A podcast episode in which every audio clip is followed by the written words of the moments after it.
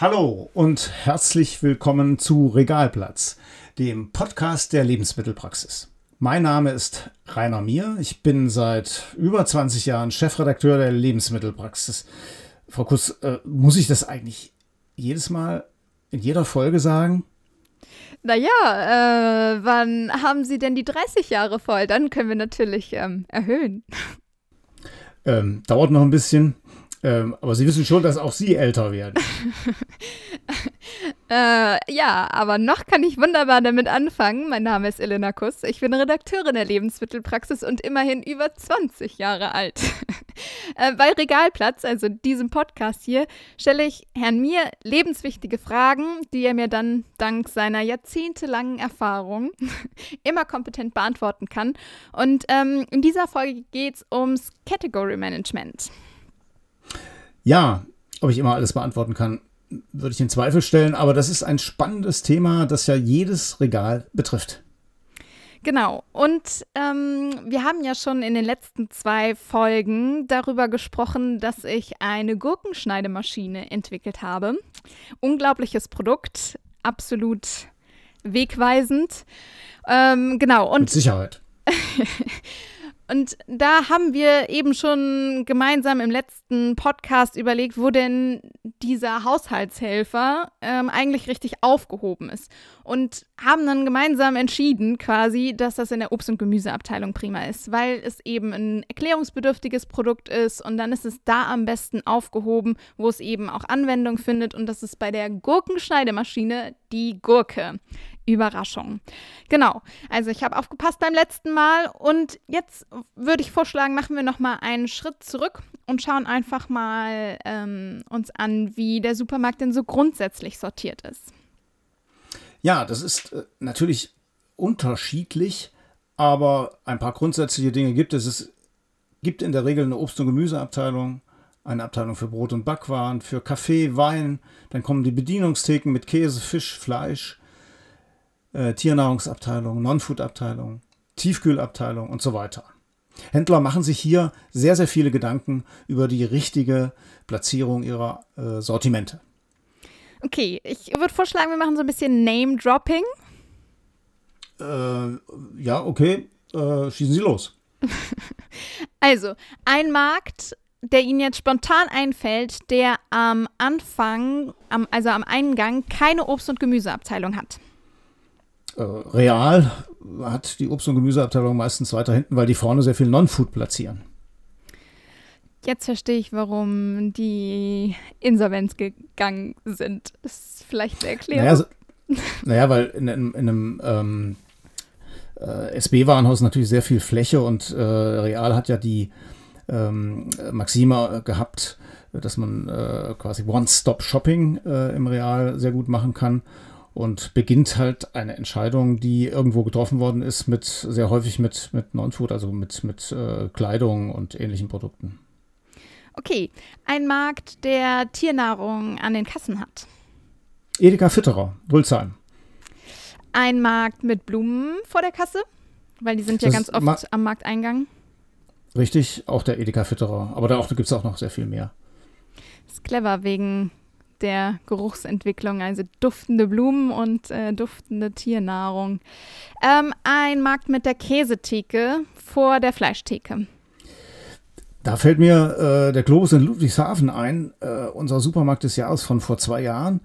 Äh, der hat eine super äh, Käseinsel, die ist vor der äh, Fleisch, vor dem Bedienungsfleisch platziert. Gibt es aber auch noch mehr, zum Beispiel der Globus in Rüsselsheim. Das hat wahrscheinlich mit der großen Fläche, die da zur Verfügung äh, steht, zu tun. Äh, in einem kleineren Markt von der Verkaufsfläche her muss mit dem Platz eben etwas haushälterischer umgegangen werden. Ein Markt mit Tier Tierwohl TV in der Obst- und Gemüseabteilung. Ja, das macht äh, der Rewe Richrath. Mhm. Aber das hat äh, wohl weniger mit Category Management zu tun. Na jo, oh, naja, also ähm, einen Schweinestall live aufzuzeichnen und dann zu entscheiden, das eben in die Obst- und Gemüseabteilung zu stellen, das, das ist doch eine Aufgabe des Category Managements. Ja, vielleicht. Äh, ich glaube aber, dass es hier um äh, maximale Aufmerksamkeit geht. Ja gut, man sieht es wirklich, auch wenn man nicht reingeht. Also wenn man in der Gastronomie ist, dann sieht man schon diese Obst- und Gemüseabteilung und dann dieses, diesen riesen Bildschirm mit der Aufnahme aus dem Stall. Das stimmt. Okay, ein Markt mit ähm, Chibo-Produkten, also diesem Chibo-Shop, der nicht nach der Obst- und Gemüseabteilung kommt. Unser Supermarkt des Jahres, Preisträger von 2020, das ist der Rewe Grünhof, der macht das. Der platziert es äh, weiter hinten bei Nonfood. Und da passt es da auch ganz gut hin, oder? Mm, absolut. Er hat mir erzählt, dass er da äh, auf jeden Fall ja, bessere Umsätze mit hat. Okay, dann kommt jetzt der Einspieler. So, um unsere Themenvielfalt ein bisschen zu erhöhen, machen wir jetzt eine kurze Pause für eine unserer mit Sicherheit jetzt schon beliebten Rubrik. Das fällt auf im Supermarkt.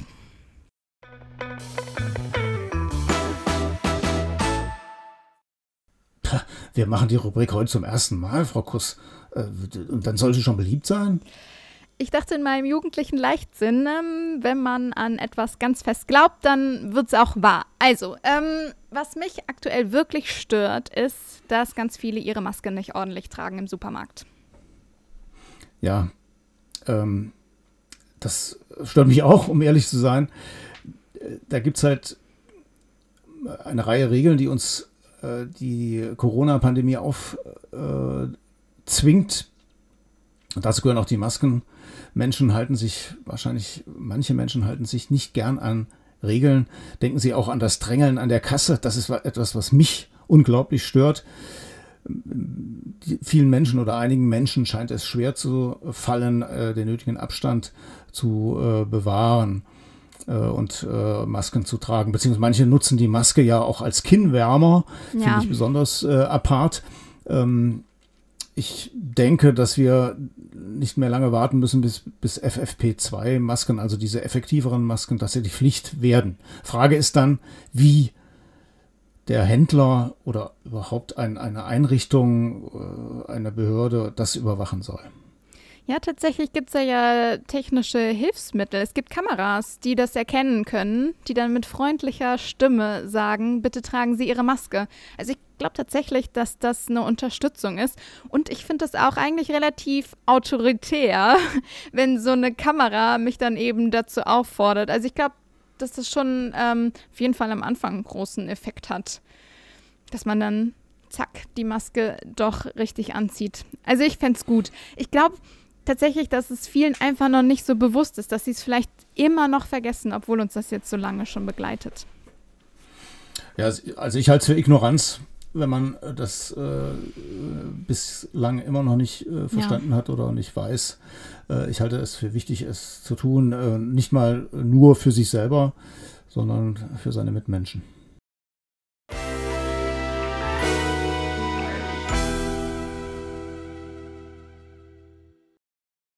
Kommen wir zurück äh, zum Category Management und der Anordnung der Abteilungen. Äh, es ist ja auch immer wichtig, wie im Regal angeordnet wird. Haben Sie ein Beispiel oder ähm, darf ich mir ein Beispiel wünschen? Na gut. Das Speiseölregal. Ja, ein gutes Beispiel. Danke.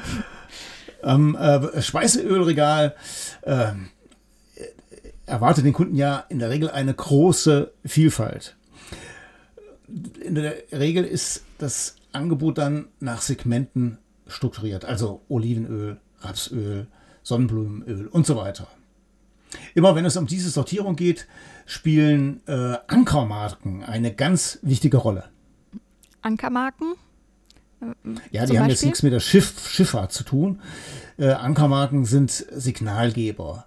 Und weil der äh, Kunde sie kennt und auch danach sucht. Also nehmen Sie äh, Bertolli als Ankermarke für Olivenöl oder Rapso bei Rapsöl. Livio wäre ein Repräsentant für Pflanzenöl und Tomi für Sonnenblumenöl. Äh, das habe ich noch nicht mal einfach willkürlich ausgewählt. Diese Ankermarken äh, scheinen tatsächlich so vom Kunden gesehen zu werden. Es gibt dazu Untersuchungen. Hier ist eine zitiert worden von Plan und Impuls.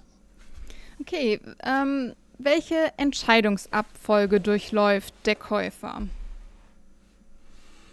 denke, der Käufer entscheidet beim Speiseölkauf zunächst nach der Sorte, also Rapsöl, Olivenöl, Sonnenblumenöl. Dann wird er nach der Marke schauen und in der Folge nach der Qualität. Es folgen dann Preis, Geschmack als Entscheidungskriterien. Äh, Untersuchungen zeigen, dass die Kunden bei Speiseölen in der Regel ihren Marken treu sind. Okay. Ähm, wenn ich das jetzt als Händler weiß, dann sollte ich diesen Entscheidungsprozess doch auch ähm, eben in der Regalstruktur zeigen, sich da widerspiegeln lassen. Ja, absolut richtig.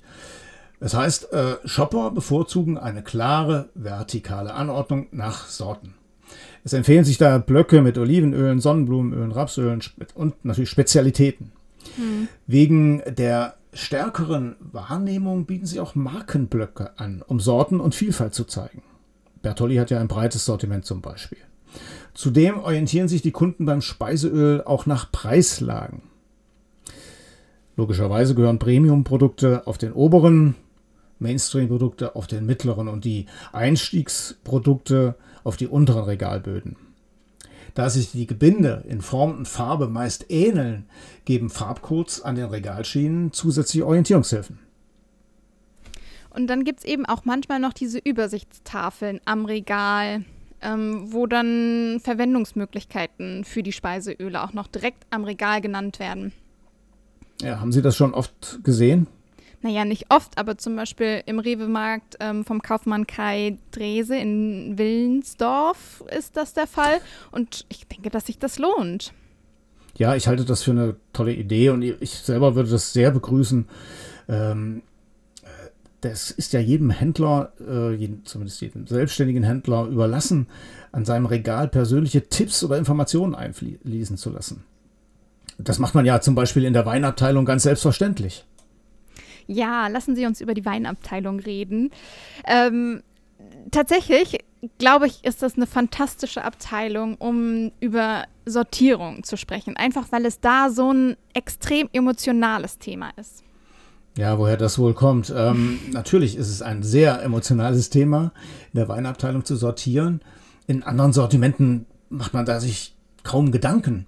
Hier ist ganz klar, Olivenöl, Rapsöl und so weiter wird hier sortiert. Beim Wein wird ja oft nach Ländern sortiert, dann nach Weinregionen bis hin zu Weinbergen. Manchmal sogar nach Orten und bis hin zu Weingütern. Ja, dazu gibt es tatsächlich einen total spannenden Versuch. Ähm, Karl-Heinz Hohmeier, das ist ein ähm, Kaufmann beim Einzelhändler Edeka Wetz aus Minden, also WZ. Ähm, und zwar haben die da zwei Märkte verglichen, die ungefähr gleich alt sind. Beide liegen in der Mindener Region. Ein Markt wurde nach Rot-Weiß-Rosé sortiert, also nach Farbe sortiert. Ähm, ganz einfach. Und diese Idee, nach Farbe zu sortieren, ist natürlich auch nicht neu. Also zum Beispiel in Hamburg, Wenzbeck, der, das Rewe Center macht das da seit 2015. Also gerade in diesen Nicht-Weinregionen ist das vielleicht sogar eher üblich. So, und hier bei diesem Test hat man die zwei gleich alten Märkte gegeneinander laufen lassen in einem relativ kurzen Zeitraum. Aber ähm, die Zahlen haben einfach für sich gesprochen. Also das Umsatzplus war wirklich ausschlaggebend, sodass sie jetzt diese Sortierung nicht mehr nach Ländern, sondern nach Farben eben immer mehr bevorzugen wollen, auch in der Mindener Region. Es gibt natürlich auch in, äh, in Nicht-Weinregionen äh, Weinkenner, das ist ganz klar, aber es dürften halt nicht so viele sein wie in zum Beispiel Baden-Württemberg. Ähm, äh, die Platzierung äh, Rot, Weiß, Rosé erleichtert dem Kunden, der nicht speziell nach einer Sorte, nach einem Weingut, nach einer Region äh, sucht, äh, die Auswahl. Das kann natürlich hilfreich sein im Verkauf. Aber ich glaube, es ist ganz wichtig, hier auf die, ähm, den Standort des Marktes zu schauen, der äh, seine Kunden dann kennen muss. Sind hier viele Weinkenner unterwegs oder sind Leute, äh, meine Kunden, die nicht so firm im Weinbereich sind? Und dann darf man Tourismus nicht vergessen. Also ähm, wenn man einen Markt hat, der hauptsächlich eben von Touristen frequentiert wird, die kommen dann höchstwahrscheinlich aus keiner Weinregion oder sind keine Weinkenner. Also zum Beispiel auch in Eltville hat ähm, Rotkäppchen die Ludwig von Kampf Filiale auf Rot-Weiß-Rosé umgestellt, weil da eben eine große Zielgruppe die Touristen sind. Ja, das ist sicherlich auch äh, korrekt. Äh, trotzdem ist es schwierig, ähm, und da sind wir wieder bei der Emotionalität in der Weinabteilung. Viele Händler äh, pflegen die Weinabteilung äh, aus großem eigenem Interesse äh, besonders. Sie ist ja auch eine lukrative Abteilung, gehört sicherlich genau wie Obst und Gemüse oder die Bedienungsabteilung zu den Profilierungsfeldern eines Marktes. Und wenn ein äh, Marktleiter, ein, ein selbstständiger Händler seine Mühe in die Weinabteilung ähm, legt, dann möchte er auch Kompetenz zeigen. Und natürlich zeigt man Kompetenz am ehesten, indem man auch besondere Weingüter, äh, besondere Winzer äh, bieten kann, die äh, letztendlich auch in einer höheren Preisklasse unterwegs sind, vielleicht auch eine bessere Spanne bieten. Äh, damit erreicht man natürlich dann nicht die, die, die normalen äh, Weinkäufer, sondern das ist dann ein Profilierungsinstrument. Ich glaube halt, dass es sich wirklich lohnt, nochmal genau zu überprüfen, ob das der richtige Weg ist. Weil auch Menschen, die sich vielleicht nicht so gut mit Wein auskennen, wollen vielleicht gerne Geld dafür ausgeben. Und gerade der LEH, also gerade der Supermarkt, sollte ein Ort sein, wo man eben nicht unangenehm berührt sein muss, wenn man sich nicht gut auskennt. Und da ist die Sortierung Rot-Weiß-Rosé irgendwie der erste Punkt dieses Entscheidungsprozesses, über den wir ja auch schon beim Öl gesprochen haben. Also gehe ich in den Markt und habe im Kopf, ich möchte einen italienischen Wein oder gehe ich in den Markt und denke mir, okay, ich esse heute Abend vielleicht wild, dann will ich dazu einen Rotwein. Also was ist so mein, meine erste Entscheidung, in welche Richtung soll ich, will ich gehen? Und ich finde, dass schon viel dafür spricht, dass auch Kenner so denken können. Also in den Laden gehen, in den Markt gehen, in den Supermarkt gehen und vielleicht im Kopf haben, heute möchte ich oder am Wochenende möchte ich einen Rotwein trinken. Und dann ist diese Sortierung nach Rot-Weiß-Rosé einfach praktischer. Ja, denken Sie an, ähm, wahrscheinlich ist da auch ein Stückchen Wahrheit dran. Denken Sie an Spanien. Wenn Sie in einen spanischen ja. Supermarkt zum Beispiel zu Mercadona gehen, da ist nach Rot-Weiß-Rosé platziert. Äh, und äh, die Spanier glaube ich, kann man sagen, sind, ein, sind eher Weinkenner als die Deutschen. Also ein, ist ja ein, ein Land voll mit, mit Weinregionen. In Frankreich ist es nicht anders. Auch da wird nach Rot-Weiß, Rosé und dann ähm, Champagner, Sekt etc. sortiert. Also und ebenfalls ein Land der Weinkenner. Gut, man darf vielleicht auch nicht vergessen, dass in Frankreich hauptsächlich eben französischer Wein getrunken wird. Vielleicht. So ist das. In Spanien übrigens auch. Ähm, ja. Das ist eine spannende Frage, die wir hier gar nicht abschließend äh, erklären können. Also Sie sind ein Fan dieser Rot-Weiß-Rosé-Platzierung, ich eher weniger. Es wird sich zeigen, letztendlich entscheidet der Kunde und diese Versuche, die gemacht werden, äh, sind ja da sehr hilfreich. Ich glaube, dass am Ende äh, es äh, in Weinregionen eher bei der Platzierung äh, nach Sorte, nach Region, nach Weingut bleiben wird. In anderen Regionen kann es sehr wohl sein, dass diese Rot-Weiß-Rosé-Struktur noch mehr Freunde findet. Ja, vielleicht ein Generationenkonflikt. Aber kommen wir zum nächsten Punkt. Und zwar, wie in jeder Folge, diskutieren wir, wie verkaufe ich mehr und besser dieses Mal geht es ums Thema Fleisch. Die Fleischabteilung oder die vor allem die Be Fleischabteilung in Bedienung ist ja die wichtigste Abteilung des Supermarktes. Allen veganen und vegetarischen Trends äh, zum Trotz. Ob das immer so bleiben wird, werden wir sehen. Für die dieses Profilierungsfeld Fleisch gilt natürlich äh, in der Bedienungstheke, aber auch im SB-Regal, dass äh, Ware äh, gezeigt werden muss. Es muss eine Auswahl da sein, die zum Kaufen verlockt. Die Präsentation ist wichtig.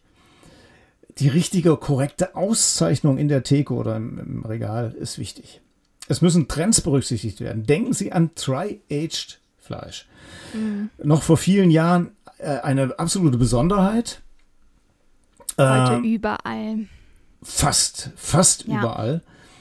Aber äh, ein Trend, der äh, zeigt, es gibt Liebhaber von Besonderheiten im Fleischangebot. Und dem muss der Händler natürlich nachkommen. Und es gibt auch weitere Entwicklungen, an denen der Händler, die Händlerin nicht vorbeikommen. Bioprodukte oder äh, Tiere oder Fleisch von Tieren aus einer besonderen, äh, aus, aus, aus einer äh, nachhaltigen Tierhaltung. Da werden immer mehr äh, Kunden fragen. Und auf diese Fragen muss ein Händler bzw. sein Personal vorbereitet sein.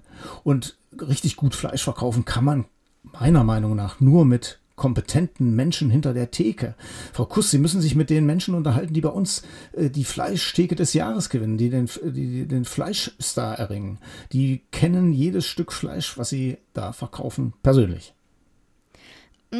Und das hat natürlich auch sehr viel mit Vertrauen zu tun. Also wenn jemand kompetent ist und kompetent erklären kann, wie das Fleisch verarbeitet ist, aber vielleicht auch eben, woher es kommt, dann ist das eine vertrauensbildende Maßnahme, die auch durch ähm, alle anderen Maßnahmen wie Tierwohl, TV etc., worüber wir schon gesprochen haben, nicht ähm, ausgeglichen werden kann. Also es ist extrem wesentlich. Ja, ähm, wenn der, wenn der, wenn der äh, Fleischerei-Fachverkäufer oder die Fleischerei-Fachverkäuferin äh, mit seinem äh, Kunden im Dialog ist, und das ist nicht nur Erklärung, wo kommt das Tier her, ich glaube, das ist, ähm, wird im, im täglichen Geschäft äh, nicht die Regel sein, dass jeder Kunde äh, nach der Tierhaltung fragt. Aber es ist eine wichtige Entwicklung, dem man ähm, entgegenkommen muss. Aber wenn eine äh, Verkäuferin, ein Verkäufer sagen kann, was kann man denn mit einem bestimmten Stück Fleisch an leckerem zaubern, äh, wenn vielleicht sogar Rezepte bereitgehalten werden, die der Kunde mitnehmen kann, dann hat der Händler schon gewonnen. Absolut. Okay, dann. Nein, wir sind noch nicht fertig. Es gibt noch mehr, mehr Sachen, die man berücksichtigen, berücksichtigen muss. Oh. Denken Sie an bestimmte Serviceleistungen.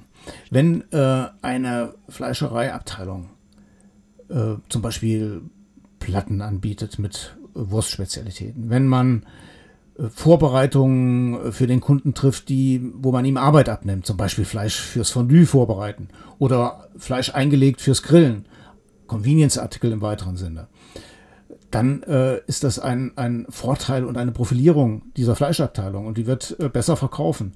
Und da sind wir dann schon äh, ganz schnell beim Selbermachen. Äh, also eigene Herstellung. Das ist natürlich auch eine Königsdisziplin, äh, die zum Beispiel von äh, Globus oder auch in vielen Rewe-Märkten so pra praktiziert wird, wo selber Wurst produziert wird, auch weitere Produkte, Convenience-Produkte und so weiter. Eine, eine großartige Sache. Extrem sehenswert dann, ist dann natürlich ähm, Edeka zur Heide wo, mit einer gläsernen Metzgerei, also wo man wirklich dann äh, zuschauen kann, wie die Wurst befüllt wird. Also, äh, richt, also ja, klar, das. Ähm, warum ist das eigentlich so ansprechend? Das ist Vertrauen, ist es, dass man sieht, dass die wirklich selber was machen. Ähm, ist eine, eine fantastische Gelegenheit. Absolut. Äh, ich finde, es ist, offene Produktion ist, ist, die Königsdisziplin, die auch nicht jeder machen kann. Bei Globus äh, gibt es das ja teilweise auch, nicht nur bei zur Heide. Kann auch nicht jeder, ist auch nicht in der Fläche durchsetzbar, aber ist natürlich eine absolut vertrauensbildende Maßnahme. Das ist wie früher beim Metzger. Da, da ist man früher zum kleinen Metzger in den Laden gegangen und hat hinten gesehen, wie der Metzgermeister ähm, äh, die Wurst gefüllt hat.